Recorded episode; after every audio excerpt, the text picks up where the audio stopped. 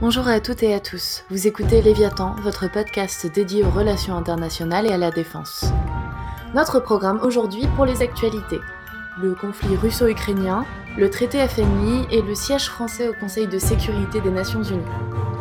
Ces trois sujets ont surgi dans l'actualité ce mois-ci et ils ont attiré notre attention. Nous vous en parlons donc aujourd'hui.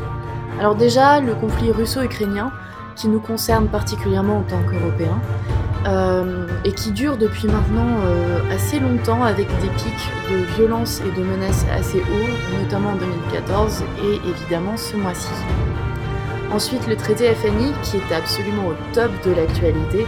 Vous avez vu que Donald Trump a donné un ultimatum à la Russie, et donc c'est le moment de comprendre euh, le traité FNI, son importance dans la structure internationale de sécurité et de désarmement. Et pour finir, la question du siège de la France au CSNU. Alors c'est une vieille question, le CSNU et son fonctionnement soulèvent de nombreuses critiques depuis sa création, et particulièrement euh, depuis les années 2000. C'est l'occasion d'en parler. Et pour notre grand dossier, euh, qui traitera aujourd'hui de l'OTAN, c'est Carolina qui interviendra. Elle vous expliquera plusieurs points essentiels pour comprendre le fonctionnement et l'utilité de l'OTAN à un moment où euh, l'OTAN est remis en cause, comme c'est le cas de manière cyclique, mais aujourd'hui par Donald Trump. Donc pour le premier sujet, nous allons parler du conflit russo-ukrainien qui a vite escaladé ce mois-ci. Vous savez tous que les relations Russie-Ukraine sont compliquées, et ce depuis l'indépendance de l'Ukraine, raison pour laquelle Océane va tout d'abord vous expliquer comment on en est venu à cette escalade. L'histoire de l'Ukraine est assez tumultueuse. Le pays n'a été indépendant que deux fois, euh, la première en, de 1918 à 1920, avant d'être intégré dans l'Union soviétique, puis euh, depuis 1991 jusqu'à aujourd'hui. Les Ukrainiens parlent autant l'ukrainien que le russe, euh, et c'est une situation qui reflète assez bien le conflit latent qui règne en Ukraine depuis son indépendance. C'est donc un jeune pays indépendant avec plein de luttes intestines au niveau des nationalités. Plusieurs conflits et oppositions marquent l'histoire des relations russo-ukrainiennes. Par exemple, en mars 2005, un conflit éclate à propos du prix du transit du gaz. Les Russes voulaient faire payer aux Ukrainiens le prix du marché mondial et donc augmenter les tarifs de fait pour les Ukrainiens. En janvier 2006, le conflit se résorbe suite à la négociation d'un compromis, mais une autre crise majeure éclate en janvier 2009 sur des questions de paiement et de livraison de gaz, encore une fois. Pourquoi est-ce que des relations commerciales et des conflits sur les prix peuvent provoquer de véritables crises politiques dans ce cas-là? Pourquoi est-ce que l'Ukraine est si importante pour la Russie? Alors l'Ukraine est importante pour les Russes car elle donne une profondeur stratégique et fait office d'état tampon vis-à-vis de l'Ouest. Elle est aussi la plaque tournante de l'exportation gazière russe vers l'Europe.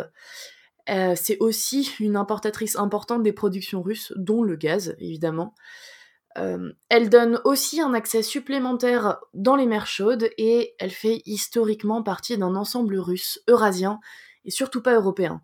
Elle a donc une importance stratégique mais surtout symbolique pour la Russie. C'est la ligne à ne pas dépasser pour les Européens en termes d'influence. Entre 2010 et 2014, les relations entre les deux pays s'étaient relativement réchauffées du fait de la proximité du président ukrainien, Viktor Yanukovych, avec la Russie.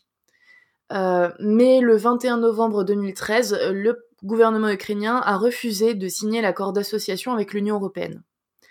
Donc le président Viktor Yanukovych a préféré rejoindre l'union douanière avec la Russie. Euh, le peuple ukrainien a assez mal vécu la, la décision et des manifestations populaires se multiplient pour protester. La situation politique intérieure s'envenime et le 23 février 2014, le président du Parlement devient le président de l'Ukraine par intérim. C'est alors que la Russie conteste la légitimité du, nouveau gouvernement et met en alerte ses troupes le long de la frontière russo-ukrainienne. La situation en Crimée se détériore et la région devient la scène d'affrontements violents entre les pros et les anti-russes.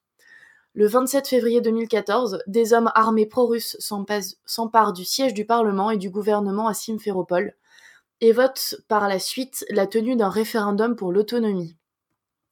La situation entre Kiev et Moscou est explosive et l'OTAN et Washington demandent à la Russie d'éviter l'escalade. Mais le 1er mars, le président Poutine est autorisé par son Parlement à recourir aux forces armées sur le territoire ukrainien, ce que condamnent les États-Unis et l'Union européenne en évoquant le viol du droit international. Trois jours plus tard, Poutine dénonce le coup d'État en Ukraine et déclare se réserver le droit d'utiliser la force sur le territoire ukrainien. Le 16 mars, la Russie intervient militairement en Crimée et un référendum d'autodétermination est très vite organisé et le résultat euh, est de 96,6% pour le rattachement à la Russie. Alors de manière assez évidente, il y a eu de nombreuses accusations de fraude, ce qui est assez normal avec un, un score pareil. La Russie a repris le contrôle du territoire de la Crimée malgré une résolution des Nations Unies qui a invalidé le référendum.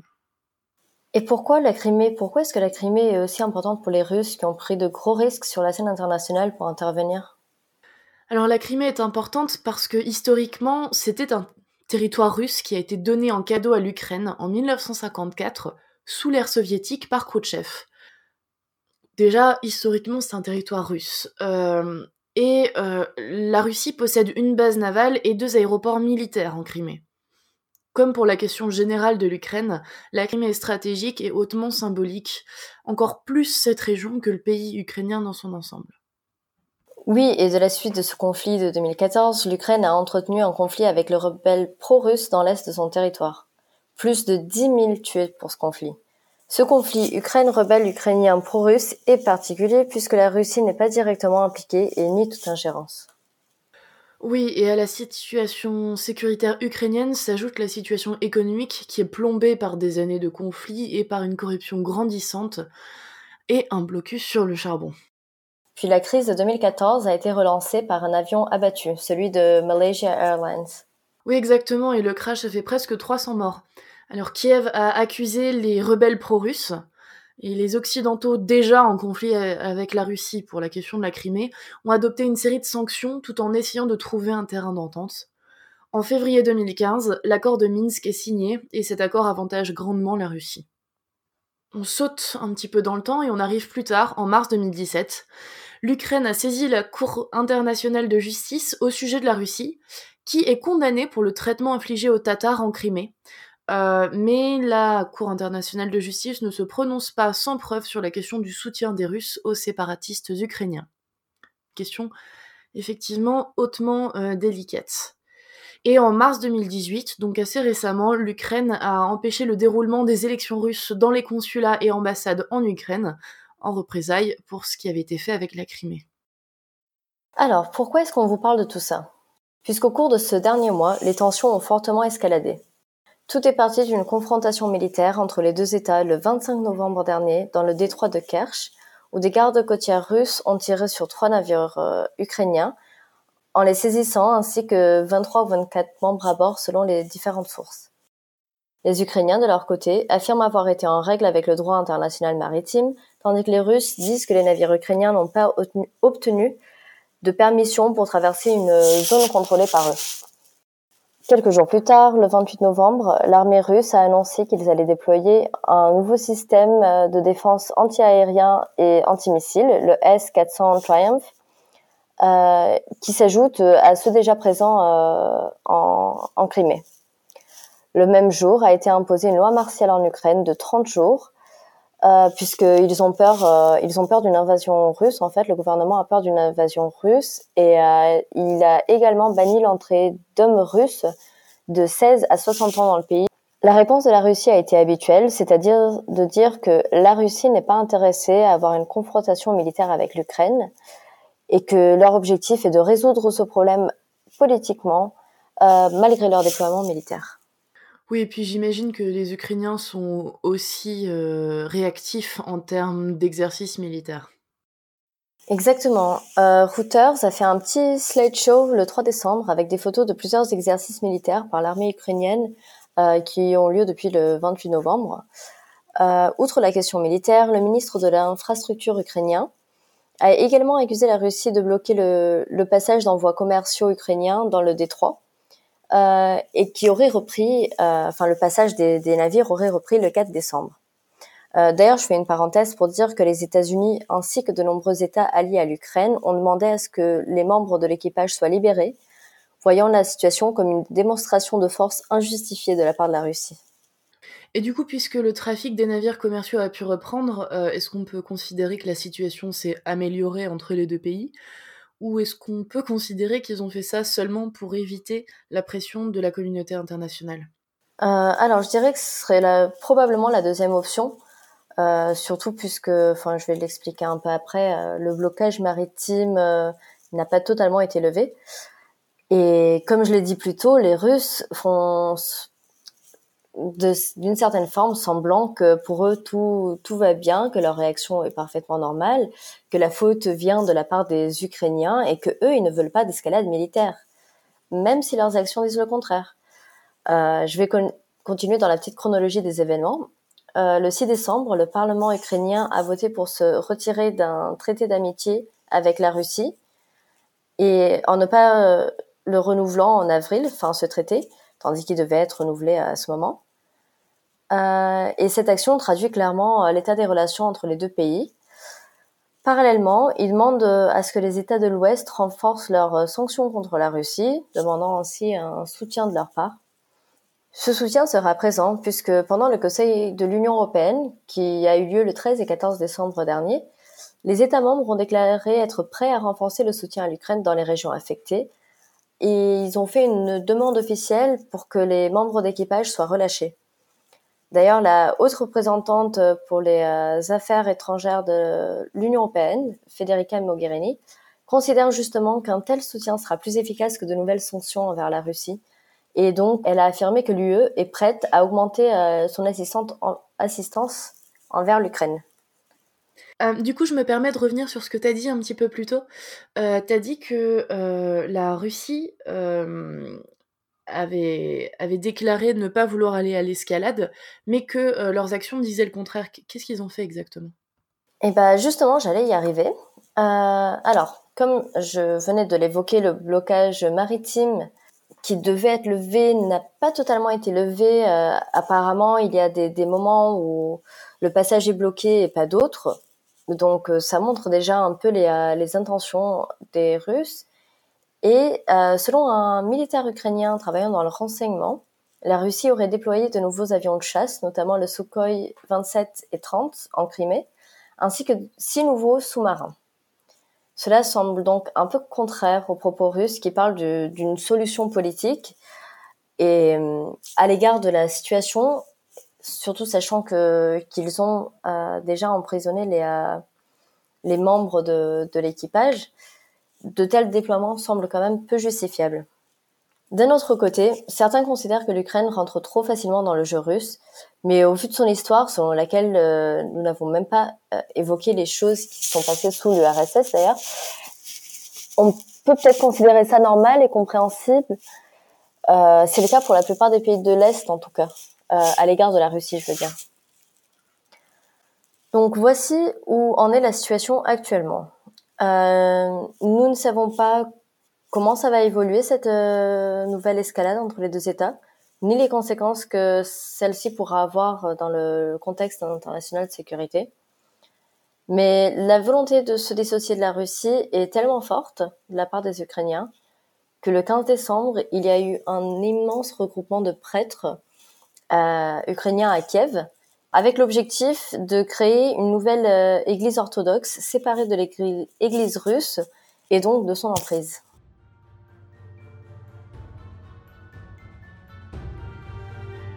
Nous avons décidé de parler du traité FNI ce mois-ci, des forces nucléaires intermédiaires, car les discussions sont tendues depuis quelques mois entre la Russie et les États-Unis, et que ces derniers ont donné 60 jours à la Russie pour entrer en conformité avec le traité. Sinon quoi, les États-Unis en sortiraient. On arrive à un virage dans la politique de désarmement nucléaire et conventionnel des deux grands. Une initiative qui avait débuté pendant la guerre froide et qui a commencé à s'étioler depuis les années 2000. Alors, qu'est-ce que c'est que le FNI Alors, c'est le traité sur les forces nucléaires intermédiaires, euh, soit des armes d'une portée de 500 à 5000 km. Il a été signé le 8 décembre 1987 par Mikhail Gorbatchev et Ronald Reagan et est entré en vigueur le 1er juin 1988. Sa signature a sonné la fin de la course aux armements pendant la guerre froide. Il prévoyait grossièrement la destruction dans un délai de trois ans de tous les missiles à charge nucléaire et à charge conventionnelle en Europe, dont les fameux SS-20 et Pershing II. Pourquoi est-ce que les États-Unis et l'URSS ont signé le traité FNI Alors, ce traité, il prend forcément ses racines dans la guerre froide. Dans les années 50, l'URSS et les États-Unis déploient beaucoup de missiles de portée intermédiaire en Europe et dans les républiques soviétiques. L'évolution du climat international et la posture américaine créent une crise de confiance quant à la protection américaine de l'Europe avec son parapluie nucléaire. Cette crise de confiance débouche sur des négociations de 59 à 63 qui aboutissent elles-mêmes à la dotation d'une force multilatérale nucléaire à l'OTAN. Après une période de détente entre 67 et 77, l'URSS change de stratégie. Elle développe délibérément ses forces afin d'asseoir une supériorité nucléaire régionale. En réponse, l'Europe a besoin d'un nouveau type d'armes pour des ripostes nucléaires modérées, mais capables de toucher directement le, territoire soviétique. C'est sous la pression des Européens que l'OTAN se dote à partir de 1977 d'un grand nombre de FNI et de forces nucléaires longue portée pour rééquilibrer les forces dans la région et pour partager le risque de déploiement en Europe et survivre à une attaque potentielle. La période de détente est terminée. En octobre 1979, Brejnev prononce un discours dans lequel il propose une négociation sur les FNI, si et seulement si l'OTAN ne s'engage pas dans la modernisation de ses propres forces. Ce sont les Allemands qui réussissent à convaincre Moscou et Washington de négocier en juin 1980 à Genève. À ce moment-là, Brejnev propose le gel des armes nucléaires basées en Europe et un moratoire sur tout nouveau système sur le continent. Cette proposition lui était favorable puisque l'URSS était supérieure numériquement et que les Occidentaux étaient en train de concevoir la modernisation de leurs propres forces. Reagan, quant à lui, proposait l'option zéro, c'est-à-dire l'élimination d'une catégorie entière d'armes nucléaires de portée entre 1000 et 5500 km, ce qui éliminerait purement et simplement la supériorité soviétique régionale. Alors contrairement aux négociations sur la limitation des armes stratégiques entamées depuis 69 euh, qui a abouti à la signature des traités SALT 1 et 2 et au traité START donc tous signés en 72, 79 et 91, les négociations pour le FNI sont ultra médiatisées. L'URSS tente de faire croître les mouvements antinucléaires dans les pays occidentaux afin de mettre le plus de pression possible sur les États-Unis et sur l'OTAN. Les positions occidentales et soviétiques étaient difficilement conciliables au vu des intérêts contraires. Après des mois de négociations complètement impossibles, les discussions furent ajournées en novembre 83. En 1986, les soviétiques se rallient finalement à l'option zéro en tentant d'inclure dans les négociations les armes et systèmes d'armes de la France et du Royaume-Uni. Alors il faut noter que les arsenaux des deux pays, euh, France et Royaume-Uni, ont toujours été l'objet de frictions dans la négociation FNI, les Occidentaux refusant qu'ils soient inclus dans les comptes, l'URSS l'exigeant. La France notamment a beaucoup lutté et argumenté pour ne pas être concernée par les accords de désarmement des deux grands, elle considérait qu'elle ne commencerait à désarmer que lorsque les deux grands seraient arrivés à un nombre d'armes comparable aux siennes. Alors pour information, les États-Unis ont atteint le pic de nombre d'armes nucléaires en 67 avec 31 255 têtes nucléaires. Ils en possèdent aujourd'hui 7200 à peu près.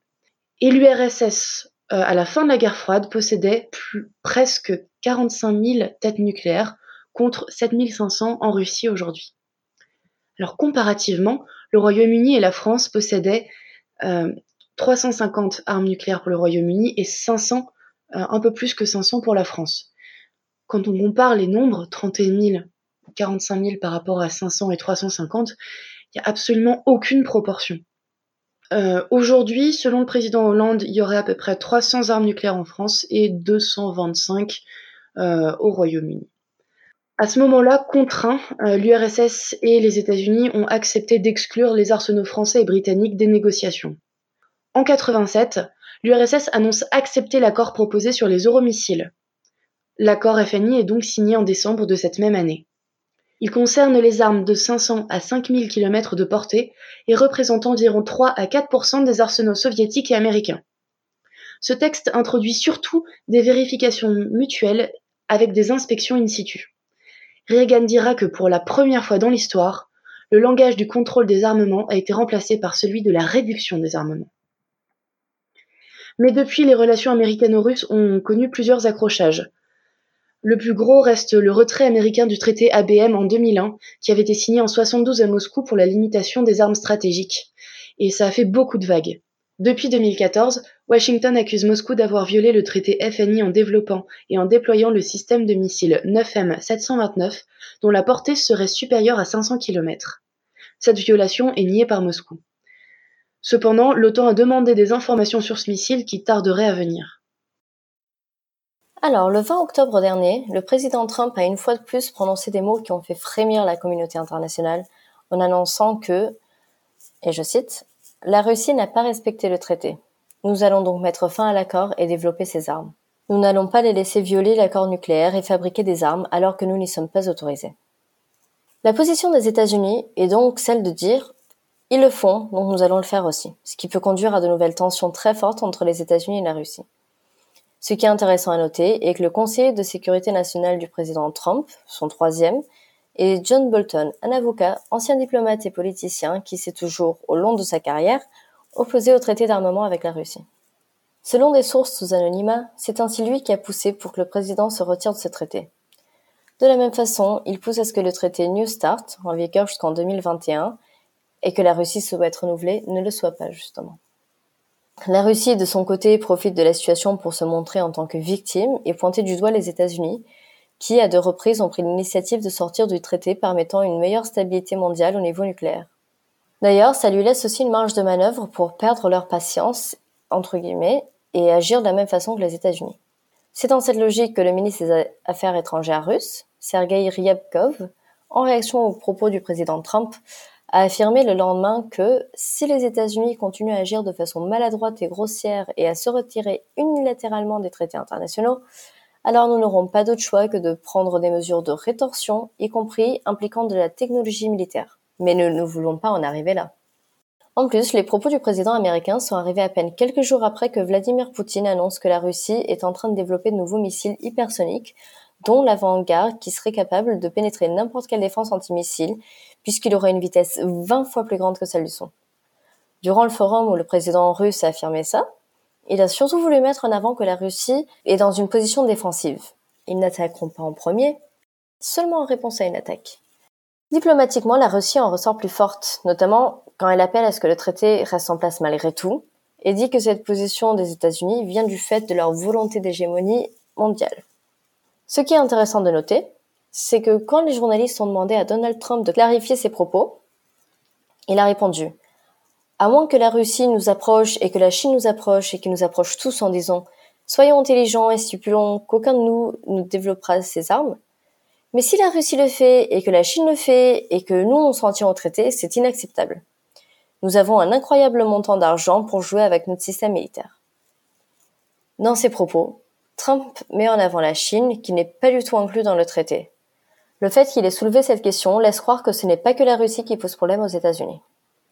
Certains considèrent que les traités signés par les États-Unis comme le FNI ont diminué son influence dans le Pacifique, qui serait maintenant dominé par la Chine, et voient donc ici une opportunité de développer un nouveau traité avec la même logique et dans la même lignée, mais en incluant la Chine. Ça semble donc être la lignée de pensée adoptée par le président, mais toujours probablement sous le conseil de M. Bolton. La Chine, de son côté, semble en réalité développer de nombreuses capacités qui vont lui permettre, et permettent déjà d'ailleurs, euh, d'être une grande force militaire. Il est euh, en outre difficile d'estimer les réelles capacités militaires de la Chine ou le montant investi euh, par l'État dans la défense. Bon, de notre côté, le problème de cette logique américaine est que les États-Unis se retrouveraient sûrement sans grands appuis dans la région Pacifique, puisque l'Australie a affirmé ne pas vouloir provoquer la Chine et le Japon ne veut pas que les États-Unis se retirent du traité. D'un autre, grâce aux capacités que les États-Unis ont en air et mer, affronter la Chine avec des missiles intermédiaires terrestres serait inutile. Du côté européen, l'OTAN et l'UE ont réagi aux propos de Donald Trump.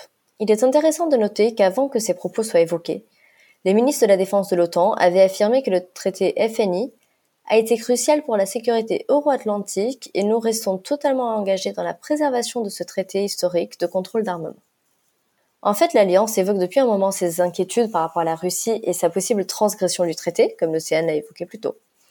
Mais, malgré tout, euh, lors d'une réunion de l'OTAN euh, qui a eu lieu le 25 octobre, plusieurs alliés s'accordent pour demander aux États-Unis de patienter et d'essayer de mettre de la pression sur la Russie pour qu'elle respecte le traité avant qu'il se retire de celui-ci. De plus, il faut tenir compte qu'une grande partie des États membres où des armées américaines sont déjà stationnées ou l'ont déjà été, refusent que des missiles à portée intermédiaire soient stationnés dans leur pays, même si nous ne devons pas oublier que les pays de l'Est peuvent avoir une opinion différente sur la question. Le 4 décembre, Mike Pompeo, le secrétaire d'État américain, a affirmé que, et je cite, Les États-Unis déclarent aujourd'hui qu'ils ont conclu à une violation substantielle du traité par la Russie et qu'ils vont suspendre leurs obligations à titre de recours effectif dans 60 jours, à moins que la Russie ne revienne à une conformité totale et vérifiable. Suite à cela, les États-Unis devront donner un préavis de 6 mois, qui commencerait donc en février après cette période de 60 jours. Sauf que, parallèlement, le Washington Post a eu accès à un mémo de John Bolton qui demandait au Pentagone de développer et déployer des missiles terrestres le plus tôt possible. Ce qui montre non seulement la vraie volonté des États-Unis, mais aussi l'influence de M. Bolton dans la question. Pour Vladimir Poutine, les États-Unis utilisent la Russie en tant qu'excuse pour leur permettre de développer ce type de missile, justement à cause des autres États qui en développent également. L'escalade entre les États-Unis et la Russie peut paraître surprenante, puisque le président Trump affirmait pendant sa campagne qu'il souhaitait renouer les relations avec la Russie et semblait très, même trop proche de ce pays et du président Poutine, à tel point que depuis plus d'un an, Robert Mueller enquête sur la possible collusion entre les deux pendant la campagne présidentielle américaine. Cependant, après plusieurs scandales et dû aux différents conseillers que le président a eus depuis qu'il est entré en fonction il y a presque deux ans, il semblerait que la relation entre les deux États se soit détériorée. Cette question peut soulever des inquiétudes vis-à-vis d'autres puissances nucléaires, notamment la Corée du Nord. Pour citer Alexandra Bell, une ancienne haute responsable du département d'État et aujourd'hui directrice des politiques au Centre pour le contrôle des armements et la non-prolifération, pourquoi est-ce que les Nord-Coréens auraient-ils une raison de croire en un accord passé avec ce président, avec Bolton lui murmurant à l'oreille? Étant le deuxième traité international sur nucléaire euh, duquel le président Trump se retire, cela peut clairement semer le doute parmi les autres puissances.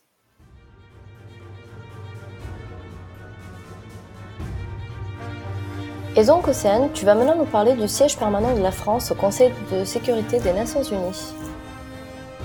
Exactement, Carolina. Euh, c'est quelque chose dont on a un peu parlé dans les journaux ce mois-ci et ça m'a semblé intéressant. Déjà parce que c'est pas la première fois que la question s'invite dans l'espace médiatique, mais surtout parce que c'est une affaire qui est hautement symbolique pour toutes les parties impliquées. Je t'avoue que je n'ai pas vu passer la question. Euh, est-ce que tu pourrais nous faire un petit résumé avant de commencer l'explication? Oui, pas de souci.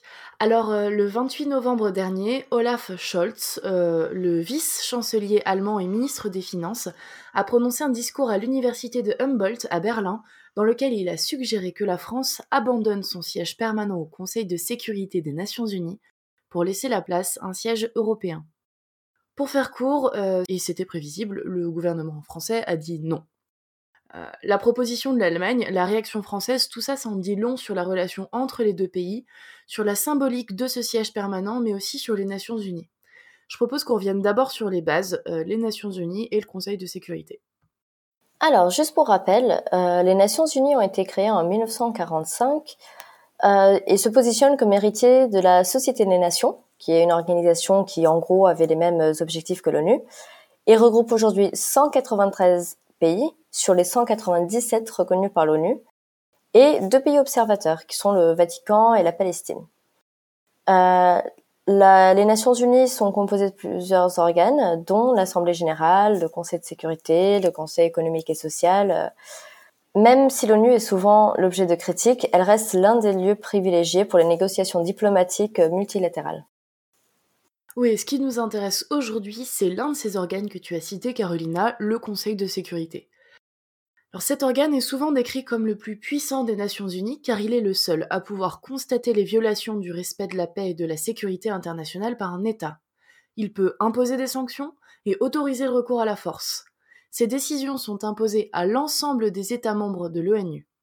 Il est composé de 15 États membres, dont 10 sont nommés tous les deux ans et 5 sont permanents. Ces 5 États possèdent également un droit de veto sur n'importe laquelle des décisions du Conseil de sécurité. Dans ces cinq États, il y a les États-Unis, la Russie, la Chine, la France et le Royaume-Uni. Il existe beaucoup de contestations sur la question du droit de veto, sur l'identité des pays du P5, comme on les appelle, euh, sur le fait même qu'il y ait des membres permanents, et plus globalement sur l'organe du CSNU. Mais avant de vous parler de tout ça, je dois revenir sur un point essentiel, la signification de ce siège permanent pour la France. Parce qu'il y a une signification particulière pour la France euh, qui n'est pas partagée par les quatre autres euh, membres permanents? Oui, alors tu vois, les États-Unis, l'Union soviétique, le Royaume-Uni et dans une certaine mesure la Chine euh, sont les vainqueurs de la Deuxième Guerre mondiale. Pour la France, et malgré le récit national qu'on fait régulièrement, c'est pas aussi simple. La France de De Gaulle a peut-être été dans le camp des vainqueurs, mais pas la France de Pétain.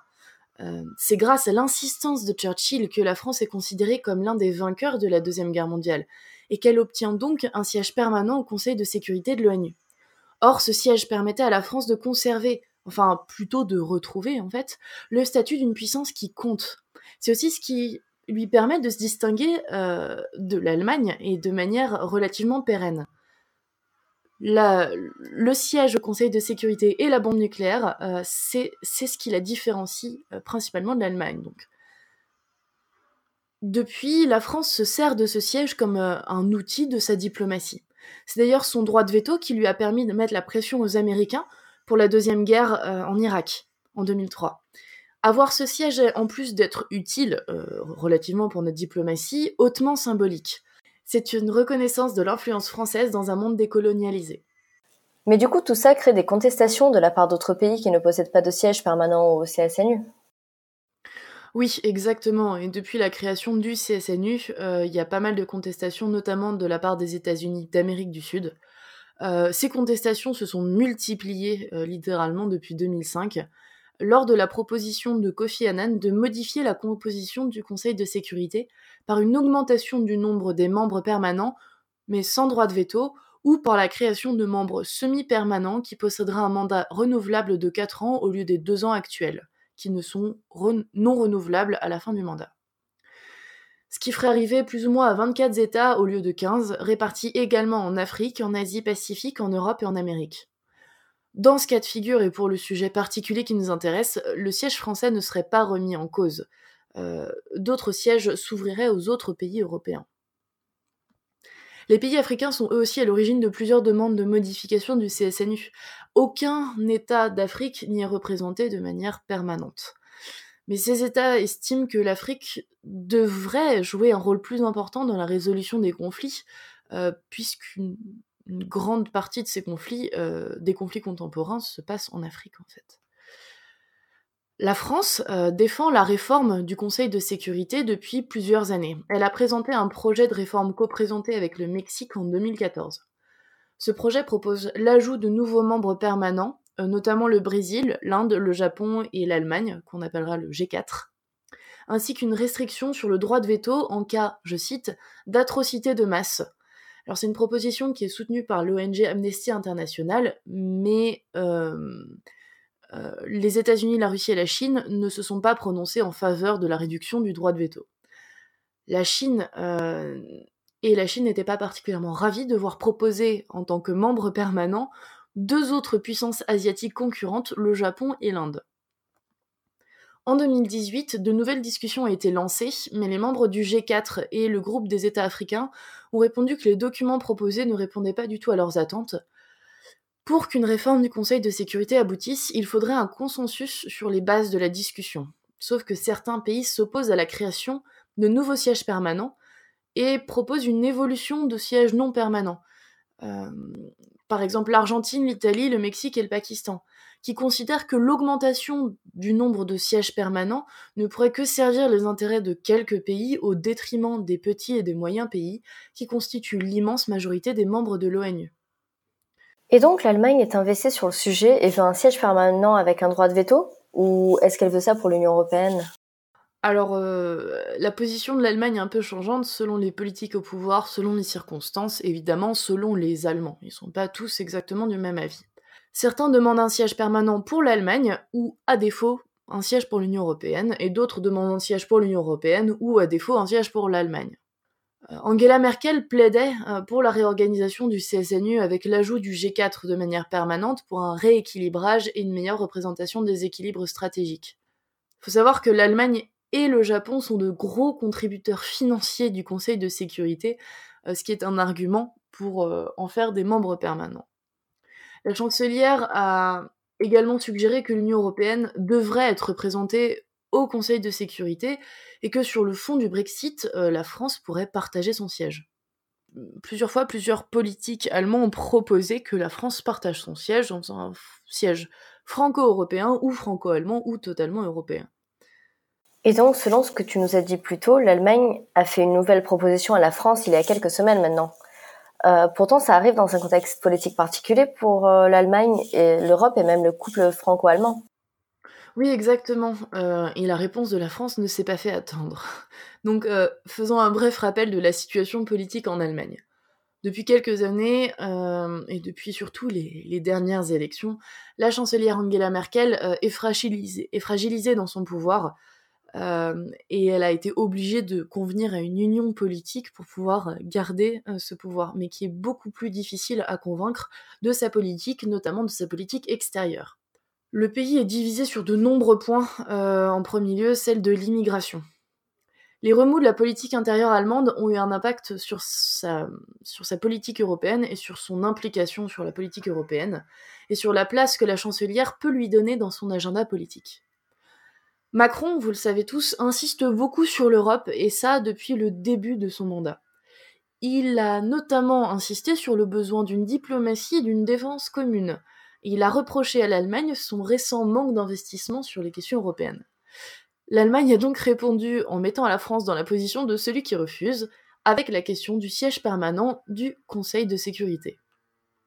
En juin 2018, Angela Merkel avait proposé que les membres euh, européens du Conseil de sécurité, donc les membres permanents et membres non permanents, se fassent le porte-voix de l'Europe. Son ministre est simplement allé un petit peu plus loin il y a quelques semaines. Euh, c'est une assez jolie manœuvre politique qui retourne la difficulté à la France au lieu de la conserver en Allemagne. Donc, c'est Olaf Scholz qui a déclaré Si nous prenons l'Union européenne au sérieux, l'UE devrait également parler d'une seule voix au sein du Conseil de sécurité des Nations unies. À moyen terme, le siège de la France pourrait être transformé en siège de l'Union européenne.